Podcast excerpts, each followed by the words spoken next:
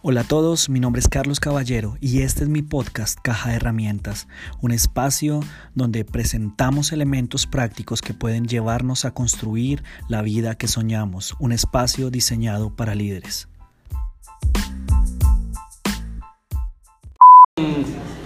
Qué bueno es estar en la casa del Señor otra semana, amén. Escucharlo a Él, ser dirigidos por Él en todo lo que Él tiene para nosotros. Y si usted no había estado los domingos anteriores, le cuento, estamos en una serie de enseñanzas que se llama La Mejor Canción. Y hemos estado estudiando cantar de los cantares. Salomón, que fue el autor, o bueno, que se dice que fue el autor, escribió mil cinco canciones, pero esta fue la mejor canción de todas. Eh, se llama, por, eso se llama Cantar de los Cantares y narra eh, lo que es el amor humano en detalle, todas las cosas que suceden en las relaciones interpersonales y lo hemos estado estudiando verso a verso para ver qué es lo que Dios tiene para cada uno de nosotros. Porque déjeme decirle algo, iglesia, el mundo tiene opiniones acerca de lo que deben ser las relaciones, pero solamente Dios tiene la verdad para las relaciones, amén. Así que les había estado diciendo que esto es un proceso de las relaciones y la semana número uno vimos cómo se conocieron nuestros personajes, cómo se sintieron atraídos el uno hacia el otro. La segunda semana vimos cómo se noviaron, cómo empezaron su relación eh, de noviazgo. Hace ocho días fue la semana más candente de todas, porque vimos lo que fue el matrimonio y la noche de bodas. Y espero que en sus casas haya habido testimonios de la gloria de Dios. Amén. Pero toda, toda buena historia también tiene que tener una parte de conflicto. Y es precisamente hoy. Hoy vamos a ver la primera pelea de esta pareja. Porque en todas las parejas hay discusiones.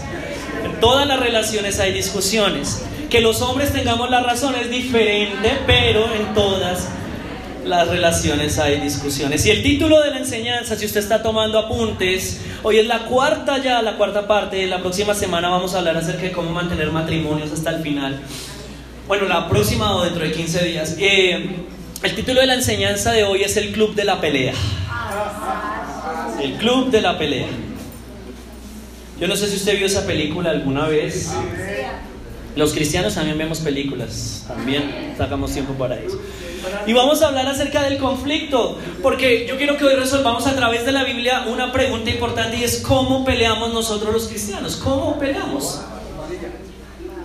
¿Cómo peleamos nosotros? ¿Cómo es la manera correcta de tener discusiones? Y quiero que iniciemos con la lectura de Cantares 1, versículo del 1 al 3, que ha sido el, el, fundamento de todo lo que hemos estado estudiando. Cantares 1 del 1 al 3 y dice de la siguiente manera. Cantar de los cantares de Salomón. Ah, si me besaras con los besos de tu boca, porque grato en verdad es tu amor más que el vino. Y grata es también de tus perfumes la fragancia, y tú mismo eres bálsamo fragante, y con razón te aman las doncellas. Y habíamos dicho que literalmente lo que quiere decir ella es, con, puede que lo amen otras, pero usted es mío. Y uno lo ve tan tierno, pero no, esa mujer está loca, es una psicópata en la forma en que lo está diciendo. Es pasivo-agresivo. Le está diciendo, pero usted, no se le olvide usted es mío. Y si usted toca a otra mujer, lo mato. Váyase a trabajar, Dios lo bendiga, que tenga buen día. Más o menos, eso es lo que quiere decir. Y iniciamos con, con una serie de reglas y la primera regla para esta serie era que estos mensajes van a ser para mí y no para otras personas. Así que nada de estar codeando. Y hoy que vamos a hablar de peleas, por favor, nada de estar codeando al que está al lado. Mire, aprenda cómo es que se tiene que hacer, si ve que yo siempre tengo la razón. La segunda regla era no vamos a mirar al pasado. Como dijo el salmista Dari Yankee, lo que pasó, pasó, amén. Ya no se puede cambiar. Pero en Cristo tenemos una esperanza y es que todas las cosas son hechas nuevas. Amén. Ya lo que sucedió, lo que hicimos mal, no lo podemos cambiar, pero a partir de hoy tenemos esperanza. La regla número 3 es que vamos a hablar con claridad. Y la regla número 4 es que solamente tienen que estar los mayores de 13 años. ¿Hay alguien todavía colado aquí de 12 años? Oh, no, ya. Ya aprendieron la lección después de cuatro enseñanzas. Y quiero iniciar con este versículo, no está, no está dentro de la lectura de Cantares, es Proverbios 14, 4 y dice, Donde no hay bueyes, el granero está vacío, pero con la fuerza del buey aumenta la cosecha. Donde no hay bueyes, el granero está vacío, pero con la fuerza del buey aumenta la cosecha. Queda claro, ¿verdad? Podríamos terminar el sermón ahí, ya todos salen bendecidos con ese versículo. ¿Qué quiere decir eso? Que donde no hay desorden, porque el buey no está, no va a haber fruto. Porque si el buey no está, el granero está vacío, está limpio. Pero si el buey está involucrado en el granero, va a haber fruto. En otras palabras, es como si nos dijera la Biblia, no siempre, porque nosotros tenemos la concepción donde hay desorden, no hay fruto, pero en este caso no. A veces donde hay desorden, va a haber fruto. Entonces, ¿a dónde voy con esto? Nuestra meta no es no pelear y evitar el conflicto, porque eso no es sano. Nuestra meta debe ser aprender a pelear correctamente para que haya fruto a través de esas discusiones. Entonces, no es, no es no pelear, sino aprender a pelear limpio. Y esto que vamos a ver hoy es aplicable para todas las relaciones, no solamente para los casados, sino para usted como jefe, para usted como amigo, para usted como empleado, para todas las relaciones. Entonces, inicio con esto. En toda relación, bueno, en la relación matrimonial hay tres etapas. Tres etapas que están comprobadas por la ciencia, están comprobadas por la sociología, por todas las áreas de estudio. Pero la mayoría de personas se queda estancada en la número dos. Todos los casados, muchos de los casados se quedan estancados en la número dos. Y la número dos tiene que ver precisamente con el conflicto. Porque no han entendido y no hemos entendido en algunos casos que el conflicto es necesario para ayudarnos a llegar a la madurez. Entonces vivimos en la primera, la mayoría arranca la primera, se quedan estancados en la segunda y por por ende, pues muy pocas parejas llegan a la tercera etapa. Entonces la primera etapa es lo que se conoce como la luna de miel, que es lo que sucede recién se casan las parejas. ¿Quién me puede decir de ustedes? Bueno, yo más bien les pregunto para que no nos desordenemos. ¿Cuántos creen que la luna de miel, el periodo de luna de miel dura seis meses? Levanten la mano.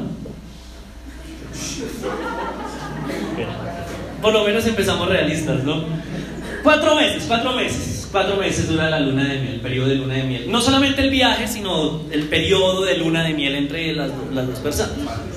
Tres meses, tres meses, alguien que... Tres meses, tres meses, listo, tres meses, bien. Dos meses, dos meses. Dos meses, dos meses, uno por acá, bien. Dos meses por acá, ah, porque ya la levantó, entonces va bien. Se nota la autoridad, ¿no? Bien. Un mes, un mes de luna de miel. Los que creen que la luna de miel dura un mes, solamente dos también, tres personas. Los que creen que dura 15 días, levanten la mano. dejen, salir todo eso, saquen todo eso. Los que creen que la luna de miel dura una semana, levanten la mano. Los que creen que dura el fin de semana, la noche de bodas, levanten la mano. Los que dicen que es luna de miel, ¿qué es eso? La luna de miel científicamente comprobado, en promedio dura un mes. Y en ese mes el mensaje de las parejas es, nosotros nunca vamos a pelear. Nosotros nos entendemos perfectamente. Tú eres el yin, yo soy tu yang. Somos el uno para el otro. Nunca vamos a permitir que hayan discusiones nosotros, por eso estamos juntos. Esa es la luna de miel. Todo es perfecto, nos pasamos por alto las faltas. No importa que cuando se levantó todo el maquillaje quedó pegado en la almohada y es otra mujer, no importa. Nos amamos, es la ilusión, la dopamina está al máximo en ese cerebro, estamos drogados, no vemos la realidad, esa es la luna de miel. Y el segundo periodo, ¿cuántos dicen amén? Se llama desilusión. Bueno, digamos que las risas fueron el amén, Y es la etapa donde uno mira a la persona que está al lado cuando amanece y dice, por Dios, ¿con quién que me casé? ¿Qué, ¿Qué hice? ¿Quién es esta criatura que está a mi lado? Y, y es el tiempo en el que inician las peleas. Y yo recuerdo una de las primeras peleas que tuvimos con Lady. Sí, sí eso sí les interesa, ¿no? Digo versículo, no prestan atención, pero pelea entre Carlos y le digo, cuente. Y resulta que esa pelea, yo le pregunté a Lady porque ustedes saben que los hombres no tenemos memoria, los caballeros no nos acordamos de nada. Y, y resulta que yo le pregunté a ella, ¿cuándo fue de las primeras peleas, peleas, peleas que tuvimos? Ella me dijo, cuando íbamos a cumplir un año de casados. O sea, no, pues me fue re bien, porque en un año no pasó nada, así grave. Entonces, cuando llegamos al año casado, ella me contaba la historia y yo iba escribiendo porque yo no me acordaba de nada de esto. Y entonces ella me dijo, resulta que se acercaba nuestro aniversario. No, no es que se me haya olvidado, hermano. Resulta que para, para los que no sabían, generalmente los matrimonios, a menos que usted sea hijo del presidente, la mayoría de matrimonios arrancan con dificultades económicas. Y cuando yo me... Y, no, y la niña venía de princesa de Disney pensando que yo iba a... Porque así se casan las mujeres, pensando que el hombre... Como los hijos, ¿no? El papá siempre tiene plata, no saben de dónde, pero creen que el papá siempre tiene plata. Entonces Lady me dijo, se viene el aniversario o era el día del aniversario, ya no me acuerdo la verdad, yo no me acuerdo, perdónenme. Y, ella llegó y me dijo, pues, ¿qué tiene preparado? A ver, sorpréndame. ¿Cuál es el plan? ¿A dónde me va a llevar a comer? ¿A dónde vamos a viajar? No hay plata, mujer. Triste que se haya casado solamente por interés. Le dije, no tengo plata, no podemos. Uy, gracias, quitaron ese ruido. No, no, no, no tengo plata, no tengo plata para, para ir a donde usted sueña ir. No, no, no puedo llevar la isla Margarita, mujer, entiéndalo, no puedo. Entonces ella se puso a pelear. Y yo le respondí. Y entonces comenzamos a discutir, comenzamos a discutir, comenzamos a discutir y ella tenía razón. ¿Por qué no, no pensamos en eso? Porque los hombres no pensamos en esas cosas.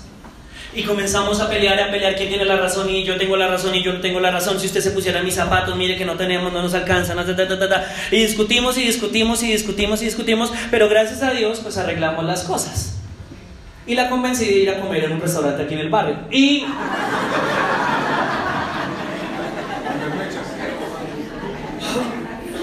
Mujeres, lo importante es que nos acordemos de las fechas, no sean orgullosas, no, no demuestren el hambre por el dinero, no sean así. El caso es que, en últimas, después de haber peleado un buen rato, pues ya el hambre nos ganó, entonces tocaba ir a comer. Y fuimos a almorzar, pero nos comprometimos a que a partir de ahí íbamos a ahorrar todos los años para salir en nuestro aniversario. Y así ha sido, aprendí la lección muy bien. Pero donde quería llevarlos es lo siguiente, muchas de nuestras peleas en familia, en parejas, con las personas que tenemos a nuestro lado arrancan por cosas que son muy pequeñas y les damos una relevancia importantísima. No quiere decir que acordarse del aniversario no sea importante, pero es más importante poder compartir con la persona que el lugar a donde tenemos que ir a compartir. Entonces le damos cabida a esas cosas pequeñitas que se vuelven grandísimas y según los estudios el 70% de los matrimonios a nivel mundial están estancados en esta segunda etapa. De la desilusión, de no saber cómo manejar los conflictos y, y sencillamente terminan frustrados, terminan tristes y terminan amargados. Y la tercera etapa, que es a donde Dios nos quiere llevar, es la etapa del compromiso, de decir, nosotros nos casamos y vamos a llegar juntos hasta el final sin importar las situaciones que se presenten. Vamos a aprender a pelear porque el Espíritu Santo nos va a dar la capacidad para hacerlo correctamente. Y yo quiero que usted memorice esto, escriba esto, esto va a resumir toda la enseñanza. Escúchenme bien, el conflicto saludable lleva a la relación saludable. El conflicto saludable lleva a una relación saludable. Y usted dirá, bueno, ¿y qué tiene que ver todo eso con cantar de los cantares? Ya les voy a mostrar, porque todas las peleas, todos los conflictos tienen también tres etapas. Y la idea de nosotros es llegar hasta la etapa final, porque las peleas van a venir todos los días. Hace poquito yo escuché a un pastor que admiro muchísimo y el hombre es un esposo, miren, espectacular. Y llega y dice con orgullo desde el altar, hermanos, quiero que aplaudan porque este año vamos a cumplir 20 años de casados con mi esposa. Entonces, claro, todo el mundo bravo. Y si quiero que aplaudan aún más, porque durante los 20 años, todos los días tenemos una pelea y aún así seguimos juntos. Entonces yo decía, amén, tengo esperanza de llegar entonces muchísimo más lejos, porque uno cree que llega a cierto punto donde ya no van a haber discusiones. Pero no es así, las discusiones van a seguir existiendo. Entonces, vamos a iniciar. La fase número uno de los conflictos se llama así, número uno, la pelea. La pelea. Y vamos a iniciar desde el capítulo 5, versículo 1. Y quiero que prestemos atención. Cantares 5.1. Desde ahí dejamos la, la semana ¿Se acuerdan que el viento había despertado? Todo el ritual que había empezado. Ahí vamos. Entonces llega y dice ahora Salomón. He entrado ya en mi jardín, hermana y novia mía. O sea, ya entendieron lo que pasó, ¿no? Y eh, en él recojo mirra y bálsamo. Allí me sacio del panal y de su miel. Allí me embriago de vino y leche y todo esto me pertenece. Imagínense lo que estaba haciendo. Mejor no se lo imaginen Coman y beban amigos y embriáguense de amor. O sea, hasta ahí todo va bien. Esa es la luna de miel. Todo está perfecto, están juntos en la cama, disfrutando el amor de Dios. Pero ahora viene lo siguiente, sin, sin haber una transición, nada, el texto no lo dice así de una vez. Versículo 2, ella, ella es la que habla. Yo dormía, pero mi corazón velaba. Y miren lo que dice. Y oí una voz y mi amado estaba a la puerta. O sea, él se quedó por fuera. Ojo a esto. Y ahora habla él. Hermana, amada mía, mire qué elegancia de lenguaje. Preciosa paloma mía, déjame entrar. Mi cabeza está empapada de rocío y la humedad de la noche corre por mi pelo. O sea, se quedó por fuera. Ella le cerró las puertas de la casa. Se pelearon pero no acababa de entrar al jardín. ¿Qué pasó? Y entonces uno diría, ella diría, amado mío, claro que sí, sin rencores ni odios, entra a tu casa, tu humilde morada, que tú construiste, que tú pagaste y que con tu sueldo mantienes. Mi amado, mi Señor, entra a tu vivienda. No te mojes más. Con esas palabras él estaba mostrando nobleza, estaba pidiendo perdón. No, es necesario que te humilles, amado mío, entra. Pero la Biblia no dice mentiras. Y entonces ella lo que le dice es lo siguiente, baila. Esa es la traducción del hebreo, ¿no? Ya me he quitado la ropa. O sea, ya me puse la pijama de astronauta. ¿Cómo volver a vestirme?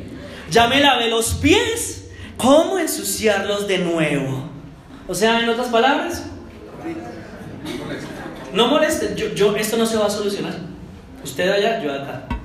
Vaya que con sus amiguitos, vaya para él. Que sus amigos le den posada, que su mamita le dé posada, vaya para él. Quédese en el sofá.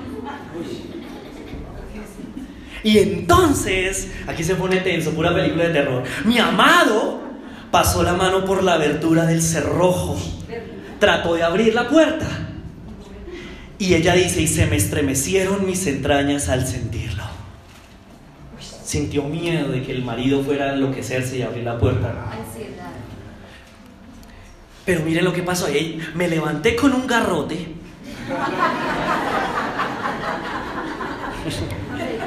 me levanté y me amarré la bata así brava como hacen las mujeres y le abría a mi amado.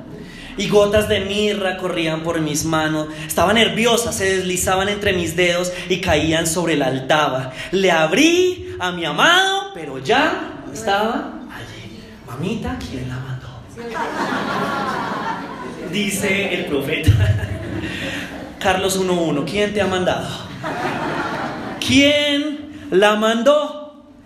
se había marchado y tras su voz se fue mi alma. Lo busqué y no lo hallé, lo llamé y no me respondió. O sea, inició la pelea. Se le iba a buzón. Se le iba a buzón de mensajes. La dejaba en visto en WhatsApp. Le decía, papi está bravo y el otro ahí haciéndose dormir. Eso es lo que está pasando. Lo llamaba, pero no me respondía. ¿Y sabe qué es lo interesante? Si ustedes se fijaron, entre la noche de bodas, todo ese fuego que había y la pelea, ¿cuál es la razón para la pelea? No dice. No dice. No dice. ¿Qué fue lo que pasó? ¿Y usted no se ha dado cuenta que la mayoría de veces las razones por las cuales peleamos no son claras? ¿No le ha pasado que a veces estamos en la pelea y uno se acuerda? Porque es que estábamos peleando. Sucede en nuestras relaciones. Y unos grupos de sociólogos descubrió lo siguiente: las cinco causas por las cuales hay peleas en todas las relaciones son las siguientes. Se las voy a decir en orden en que las descubrieron ella. La razón número uno por la cual las parejas se pelean son los hijos. La número dos son los suegros. Está en el estudio. No número tres es el área sexual. ya, y las últimas dos, que son las más complicadas, es el dinero y la falta de comunicación. O sea, yo entendí algo y me agarré de ese algo que entendí para armar una pelea y a lo mejor lo que había querido decir la otra persona no era eso.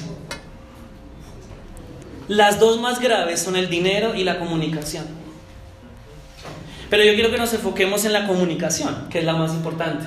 Porque muchas de nuestras peleas, al igual que acá, comienzan y no sabemos por qué comenzaron. Y hacemos de, de una pelea chiquitica algo terrible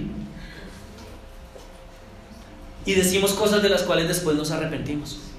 Entonces, en, esta primera etapa que se llama la pelea, yo le voy a dar tres consejos. Y que quiero que me entienda algo. Mire, yo esto que les estoy enseñando no es desde el punto de vista de yo que ya lo sé todo, no. No, y no vaya a creer que yo actúo de esta manera siempre, no. Pero yo también necesito aprender. Porque la, la Biblia dice que la palabra de Dios es una espada de doble filo.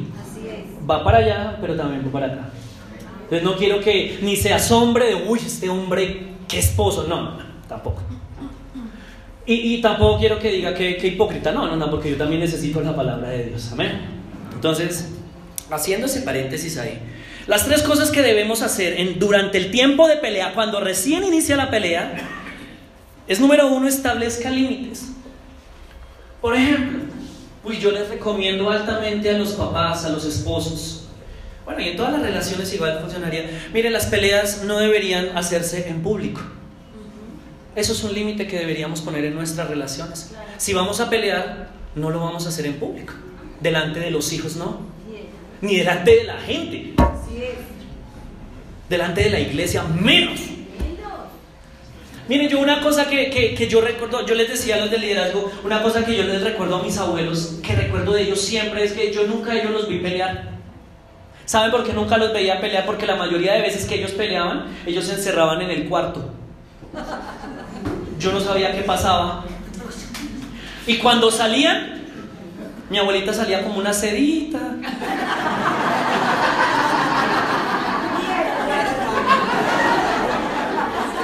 Pero ¿sabe qué me enseñó eso? Yo no sé, no, no sé cómo arreglaban los problemas, pero algo que, aunque nunca mi abuelo se sentó conmigo a decirme, Carlos, uno nunca pelea en público, eso sí se le queda grabado a uno. Porque escúchenme bien, lo que pasa entre la pareja es de la pareja y los trapitos sucios se lavan en casa. demasiado incómodo para los hijos, para... Imagínense, hay peleas cuando hay visita en la casa. Sí, claro, uno no sabe, sigo comiendo, ¿qué hago? Le subo al televisor, me voy, no digo nada. Y ese es un límite que tiene que haber en nuestras relaciones. Escúcheme bien, si usted sirve en un ministerio dentro de la iglesia y tiene un conflicto con alguien, ese conflicto se resuelve con esa persona, no delante de las demás personas. En pareja es igual, van a pelear, peleen, pero peleen solos, no involucren a, las demás personas. Porque cuando usted llama a su mamá, involucra a demás familiares, usted está demostrando que es una persona inmadura. Venga mamá, siento que sí, siento que sí, que no sé.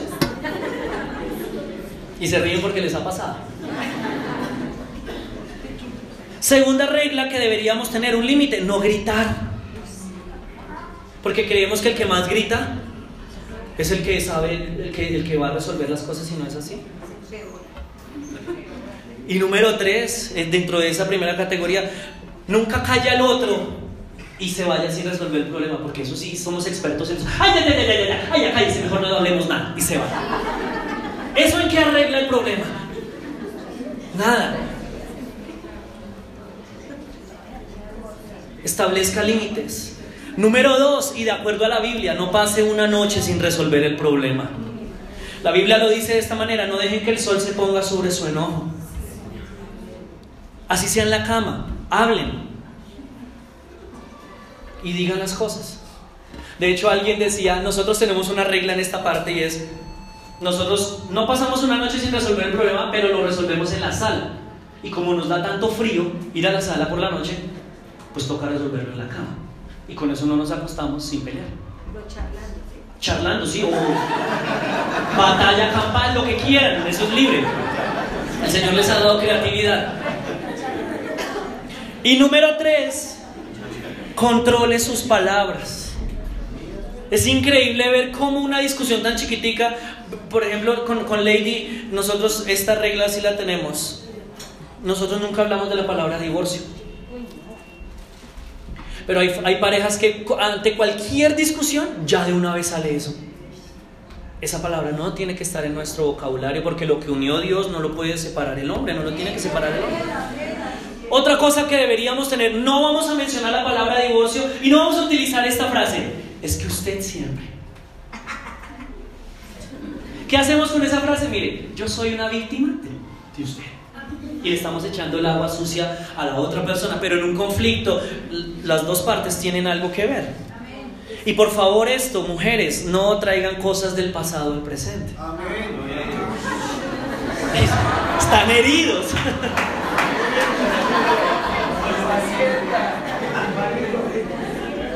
¿En qué aporta una cosa del pasado al presente? Nada. Nada. ¿En qué aporta que el domingo pasado no la haya llevado al restaurante y esta sea la segunda vez? Nada. Nada. Pues cocine y ya. No, mentira, no. Carlos es así, no. Entonces, tres cosas. Cuando estemos en el furor de la pelea, por favor, esto sería importantísimo que todos lo escribieran hoy, así sea en el celular. Número uno, establezca límites. Número dos, no deje que pase una noche sin arreglar las cosas, sin resolverlas. Y número tres, controle sus palabras. Número dos, entonces vamos a la segunda etapa. Arranca la pelea, comenzamos a discutir y aquí viene la segunda etapa, se llama la elección. Y es decidir qué vamos a hacer en esa situación. Ya entramos a esa parte, ya arrancó la pelea. Bueno, ahora qué vamos a hacer. Y, aquí un consejo importantísimo. Ojo, ojo. Pendiente, perro caliente, escúcheme bien. Ojo, con dejar que la pelea pase de el asunto a nosotros. Porque lo que, lo que importa en la, en la discusión es solucionar el asunto. Pero algunos dejan el asunto de lado y ahora se enganchan es con la otra persona. Y se olvidan que tenían que resolver un problema y ahora lo cogen de manera personal. Y comienzan a atacar y comienzan a hablar ya directamente hacia la persona y a ofender a la persona. Y se les olvidó porque estaban peleando y ya comenzaron a tratarse mal. Y todo eso nace de una raíz que se llama orgullo. Y el orgullo es fatal. Porque cuando uno comienza a atacar a la persona y dejó de lado el problema, lo que está diciendo a mí lo único que me importa es que yo tenga la razón en esto. Y si lo lastimo y si lo ofendo, usted se lo buscó. Y ese no es el fin de las discusiones. Porque lo que nosotros decimos, la Biblia dice que hay poder de vida y de muerte en nuestras palabras. Y hay parejas que se preguntan por qué mi esposa ya no es como era. Ojo con las palabras que le dijimos y que la maltrataron o es que mi esposo ya no es el que era, o mis papás ya no son tan chéveres conmigo, ¿qué dijimos de ellos? Y nuestro papá y nuestra mamá no son dinero, ellos son personas y ellos merecen honra y respeto y tenemos que cuidar las palabras. Y mi esposo no es un trabajo y mi esposo no son vacaciones, mi esposo es una persona que siente también y tengo que cuidar mis palabras. Y mi esposa no es una cocina y mi esposa no es un almuerzo y tengo que respetar lo que digo con mi boca. Tengo que cuidar que el orgullo no me domine. Y entonces, si queremos tomar una decisión, la decisión debería ser esta. Tenemos que aprender a defendernos, pero con humildad. Y no es fácil ser humildes. Para nada, porque a nosotros nos encanta que sea el otro el que diga, primero yo me equivoqué, perdóneme. No nos gusta ser los primeros que digan, ¿sabe qué? Sin importar quién empezó la pelea, discúlpeme. Pero la Biblia al principio que nos enseña es que el que tiene que ir primero siempre soy yo. ¿Por qué es tan importante esto? Memorice, se lo ponga en WhatsApp, como quiera. Porque si usted y yo no nos aprendemos a, rendir el uno al otro, nos vamos a rendir al diablo. Es preferible someterme a mi esposa, someterme a mi esposo y no someterme a Satanás. Porque si usted no se arrodilla a Dios que nos ha ordenado perdonarnos, usted se está arrodillando ante el diablo. Entonces usted decida a quién se le arrodilla. Es que yo no me la arrodillo a nadie. Sí se le está arrodillando y se llama el diablo, porque está viviendo del orgullo. Y mire lo que pasó acá. Versículo 10, sigamos. Uno podría decir, aquí la Biblia no nos dice quién tuvo la razón, no sabemos. Las mujeres podrían decir, nosotras tenemos la razón porque siempre somos las víctimas de esos hombres que no piensan en nosotras y llegan tarde, miren, nos abandonaron, nos dejaron solas. Pasa. Pero uno podría decir de hombre, pero mire esa mujer tan dura, no me escuchó, no me prestó atención, me cerró la puerta. Ellas siempre son así intransigentes, nunca nos prestan atención en nada, sufrimos también. Todos tenemos la razón en las peleas. Pero mire la decisión que ellos tomaron, cuál fue la lección. Versículo 10. Mira lo que dice ella. En la pelea, cuando vienen a preguntarle, porque ella salió corriendo como loca a buscarlo. Y cuando se le acercan y le dicen, venga, ¿qué fue lo que pasó? ¿Cuál es su esposo para que le ayudemos? Ella no, no habló como muchos de nosotros hablamos cuando estamos de mal. Mira lo que dice ella. Está brava, está ofendida porque el marido se fue. Y cuando le preguntan cómo es su esposo, no dijo, mi amado es un sinvergüenza que me dejó sola en la casa. Mi amado es un perezoso. Mira lo que dice. Mi amado es apuesto y trigueño y entre diez mil hombres se le distingue, no hay nadie como él. Su cabeza es oro puro, su cabellera es ondulada y negra como un cuervo. Sus ojos parecen palomas posadas junto a los arroyos, bañadas en leche, montadas como joyas. Sus mejillas son como lechos de bálsamo, como cultivos de aromáticas hierbas, y sus labios son azucenas por las que fluye mirra.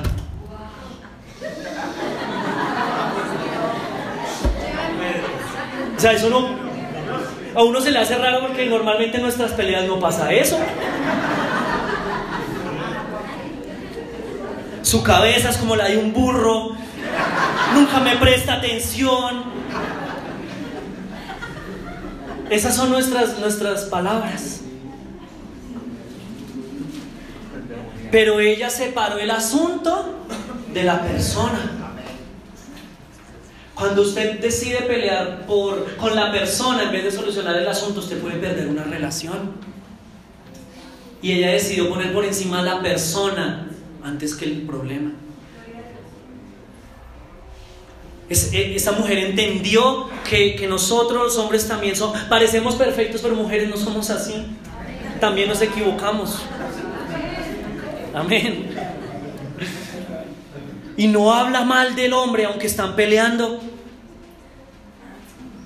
Y si se dan cuenta, cuando habló con las otras personas, no involucró a las otras personas en algo que no les correspondía tampoco. Delante de la gente, mi esposo, por dentro estaba que se mordía la lengua. Mi esposo es el más amoroso. Si yo les preguntara hoy cómo les celebraron ayer amor y amistad, ¡uf!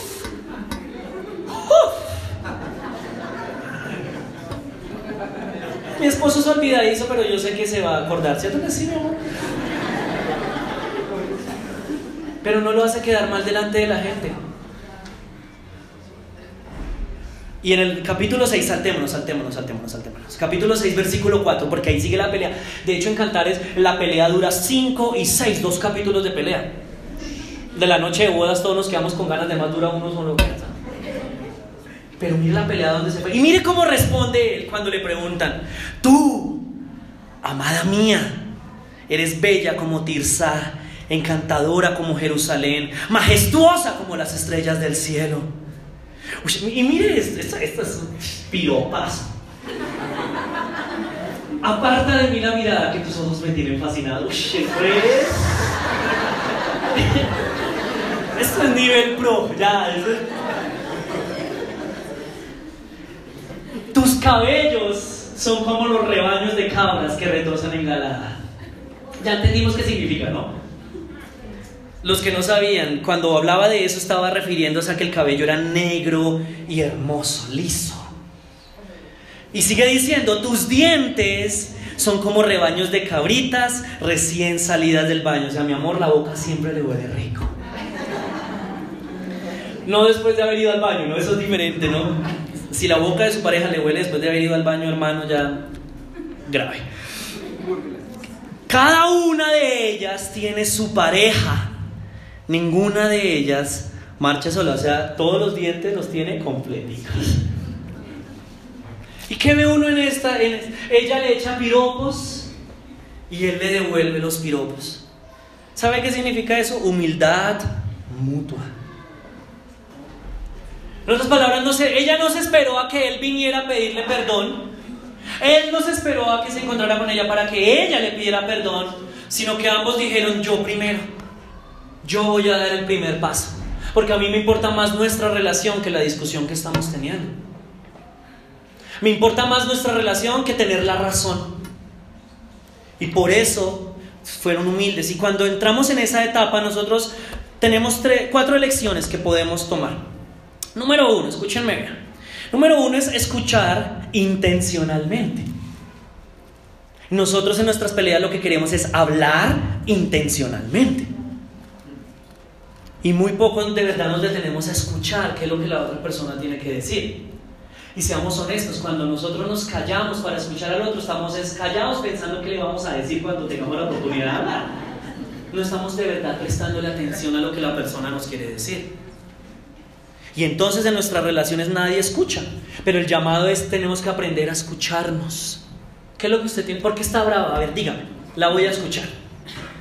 ¿Qué fue lo que le molestó de que yo le compre zapatos todas las semanas? A ver, ¿por qué está tan brava? Obviamente eso no pasa, ¿no? Pero la idea es que cuando usted vaya a escuchar a su pareja, préstele atención total. No se ponga a buscar argumentos y como que el otro habla y habla y habla y habla y usted pensando en otras cosas, no. Número dos, busque entender. ¿Qué significa eso? Es no minimizar lo que la otra persona está sintiendo. Porque generalmente nosotros cuando peleamos decimos, ay, pero semejante bobada. Pero es una bobada, ¿no? Pero de pronto para esa persona no es una bobada. De pronto para nuestros hijos lo que ellos nos cuentan, para nosotros son bobadas, pero para ellos son cosas importantes y nosotros minimizamos lo que ellos están sintiendo. Y si no encuentran consuelo nosotros, pues van a buscar a otras personas. Y después nos preguntamos por qué nuestros hijos no quieren pasar tiempo con nosotros. Amén. Número tres, validemos verbalmente. ¿Qué significa validar verbalmente? Es decirle a la otra persona, después de que habló, venga, usted lo que quiso decir fue esto, esto, a ver si yo entendí bien. Porque muchas peleas van más o menos, pero cuando yo digo, cuando yo entiendo una cosa y no pregunto si lo que yo entendí fue lo que el otro quiso decir, pues las peleas se van todavía muchísimo más lejos. Porque creemos en nuestra cosa, entendemos una cosa en nuestra cabeza y sencillamente nos vamos. Y por último, hay que aprender a desarrollar empatía. Empatía es lo que le llaman ponerse en los zapatos del otro.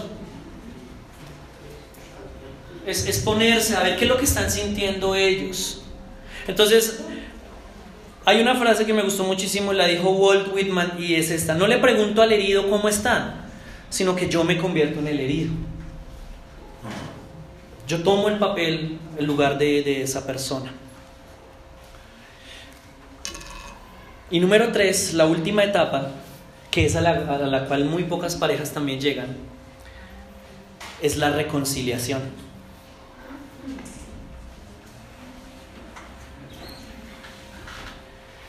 Y el versículo 11 dice de la siguiente manera. Entonces, cada uno se, se, echó piropos y ella siguió buscando la reconciliación. Entonces ella dice, descendí al huerto de los nogales para admirar los nuevos brotes en el valle, para admirar los retoños de las vides y los granados en flor. Sin darme cuenta, mi pasión me puso entre las carrozas reales de mi pueblo. Rarísimo, eso uno no entiende nada, ¿no? Pero lo que está diciendo ahí ella es, cuando yo fui a ese lugar, fui a un lugar donde sabía que él podía estar. Y allá se encontró con él y se dio cuenta que en ese lugar había nuevos brotes y habían retoños. ¿Qué quiere decir eso? Que cuando nosotros rendimos nuestro orgullo y nos sometemos y decimos yo primero y damos ese paso de humildad, podemos descubrir que hay esperanza a pesar de que hayan peleas. De que siempre hay esperanza a pesar de que hayan discusiones. Y luego dice ella, y sin darme cuenta, en menos de nada ya me di cuenta que estaba, él me puso entre las carrozas reales de mi pueblo. ¿Sabe qué significa eso? Para en la antigüedad, cuando alguien era subido a una carroza real, la carroza real era como el elemento más grande de apoyo y de socorro que existía. Entonces, si el rey llegaba en la carroza y lo levantaba a uno, estaba diciendo, mire, lo estoy metiendo en mi carroza, aquí de aquí nadie le va, nadie le va a hacer nada, aquí usted tiene ayuda o usted tiene socorro. Entonces ella dio un paso y Salomón en su, en su carruaje pasó y la recogió y le brindó su ayuda y su apoyo. Y luego sigue diciendo la lectura, porque ya ahí terminamos, que volvieron a estar juntos, que la pelea se solucionó. Y el mensaje con el que cierra esta parte de la reconciliación es, ¿sabe qué? Yo estoy aquí para ayudar. Yo estoy aquí para ayudar a que esta situación cambie, para que esta situación mejore. Y es, y es complicado hacer uno eso en medio de las discusiones. Pero yo creo que la, la, la frase que debería definir nuestras vidas de pareja, nuestras relaciones cristianas, debería ser la siguiente. Yo no quiero seguir caminando. En el caso mío con Lady. Y yo, aunque nosotros peleamos todos los días. Yo siempre tengo la razón, pero igual las peleas ah, existen. Y yo ya, ya, ya la he perdonado, ya no sé qué más hacer con ella. Pero yo, le, yo, yo me he dicho eso a mí mismo y, es como mi, mi, mi, lema.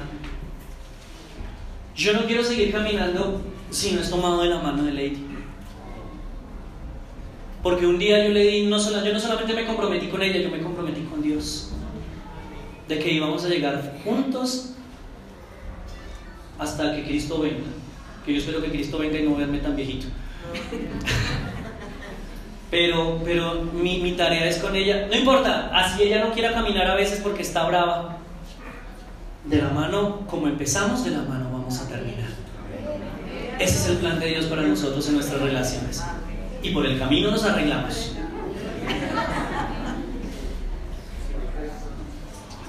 Y yo sé que un tema como estos no es fácil. Hablar de, reconciliación no es fácil. Y yo escuchaba un testimonio, yo decía, yo, no he tenido que atravesar cosas tan complicadas. Y yo entiendo que hay algunos de ustedes que en sus hogares, en sus relaciones, han tenido que atravesar cosas muy, muy difíciles. Y que pensar en las reconciliaciones no se les pasa por la cabeza. Y yo escuché un testimonio que me llamó mucho la atención y decía lo siguiente, una pareja se noviaron y como todos los novios, inseparables en el noviazgo. Me he dicho, parecían amebas pegados ahí. No se querían. En ningún momento de la mano, besos, caricias, abrazos.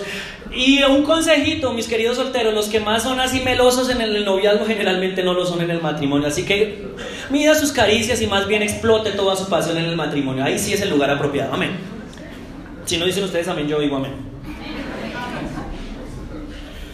Y entonces ellos súper melosos para arriba, para abajo, mejor dicho, en la recogida la dejaban el trabajo, la llevaban en la moto temprano hasta la universidad y por la tarde volvían y la recogía. Mejor dicho, cine todos los miércoles, juntos para arriba, para abajo. De esos novios se vuelven fastidiosos ya tóxicos que ya no, no tienen más amigos, sino su mundo son ellos dos, que, se, que han terminado como 17 veces y vuelven y se novian, esos. Así.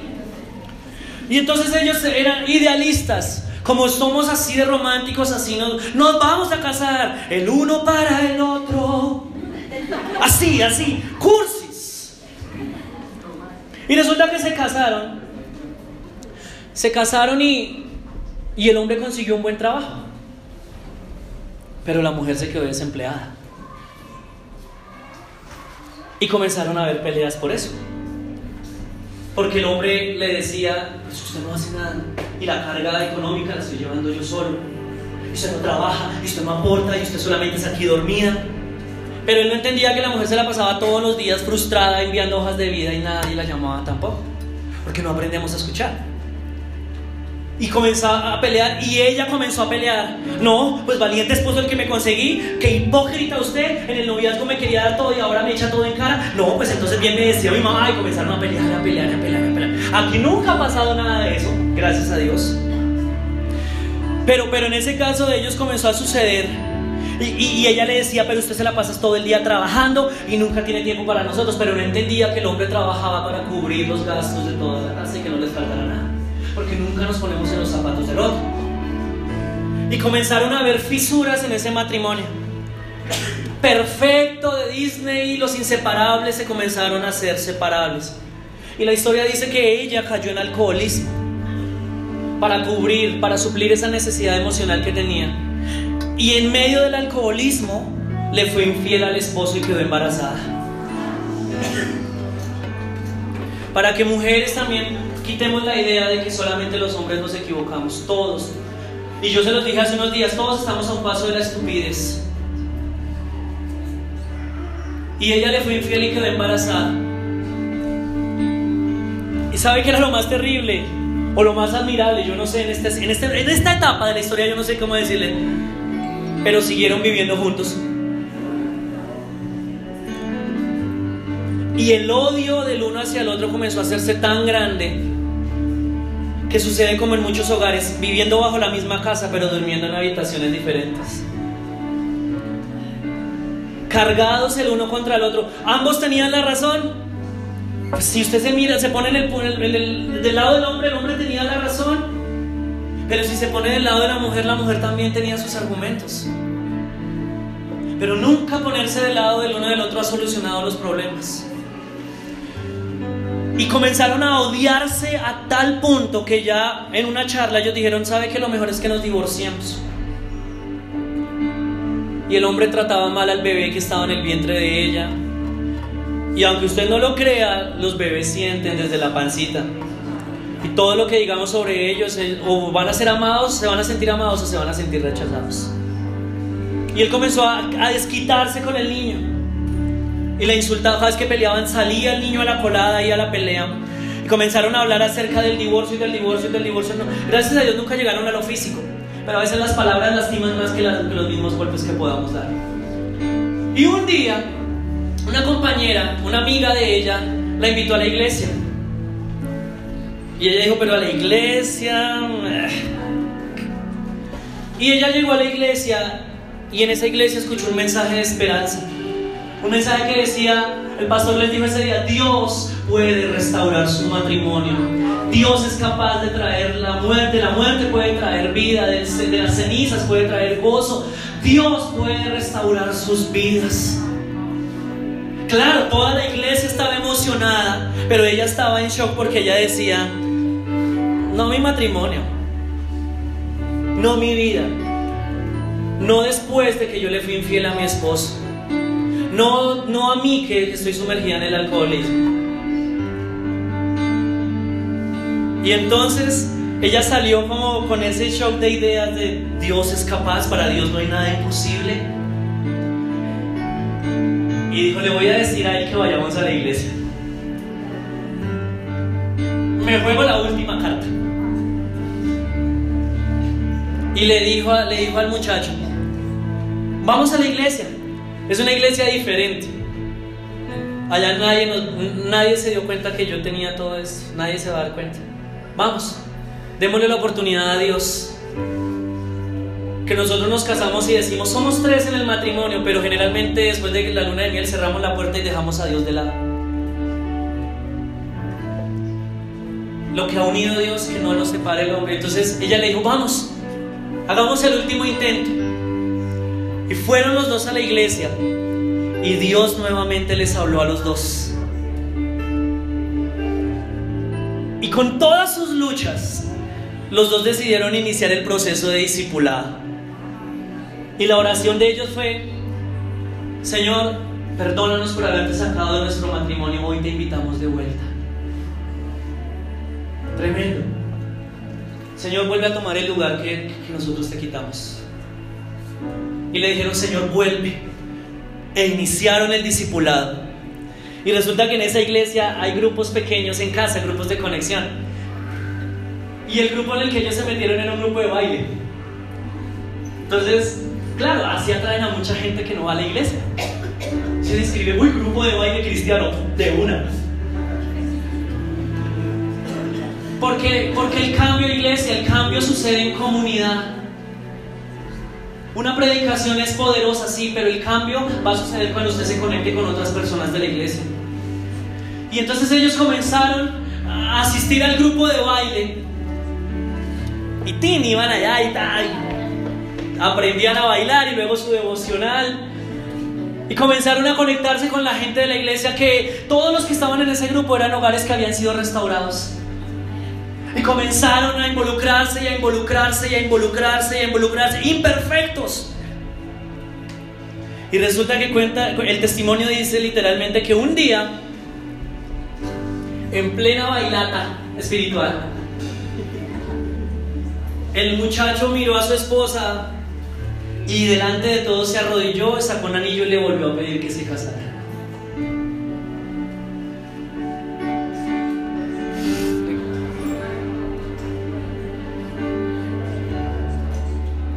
Le pidió la mano de nuevo.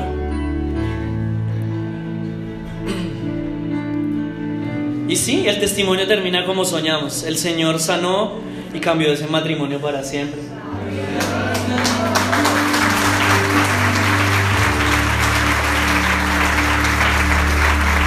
Pero ¿saben qué fue lo que hizo la diferencia? Lo que hizo la diferencia es algo que a nosotros nos cuesta y es el perdón esperamos es que el otro me pida perdón a mí. Lo único que puede cambiar las relaciones y restaurarlas se llama perdón mutuo.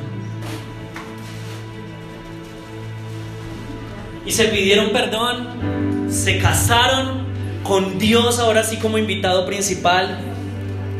Y la relación comenzó a crecer como nunca. Y ese hombre adoptó a ese nuevo hijo como si fuera su propio hijo. Sí. Y hoy en día están sirviendo como pareja en la iglesia. ¿Son perfectos? pero decidieron aplicar el perdón mutuo. La palabra perdón significa soltar y limpiar. Entonces, ¿qué será lo contrario? Si usted no perdona, usted va a vivir atado y va a vivir sucio el resto de su vida. El perdón no se trata tanto de lo que otros hagan conmigo, sino de lo que yo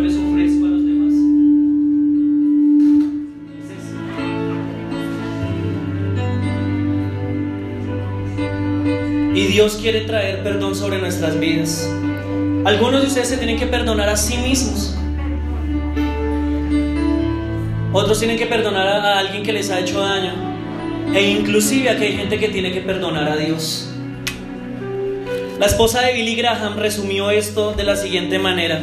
Un buen matrimonio es la unión de dos buenos perdonadores. Pero ninguno de nosotros puede ofrecer un perdón que primero no ha recibido de parte de Dios. Yo que usted cierre sus ojos un momento ahí.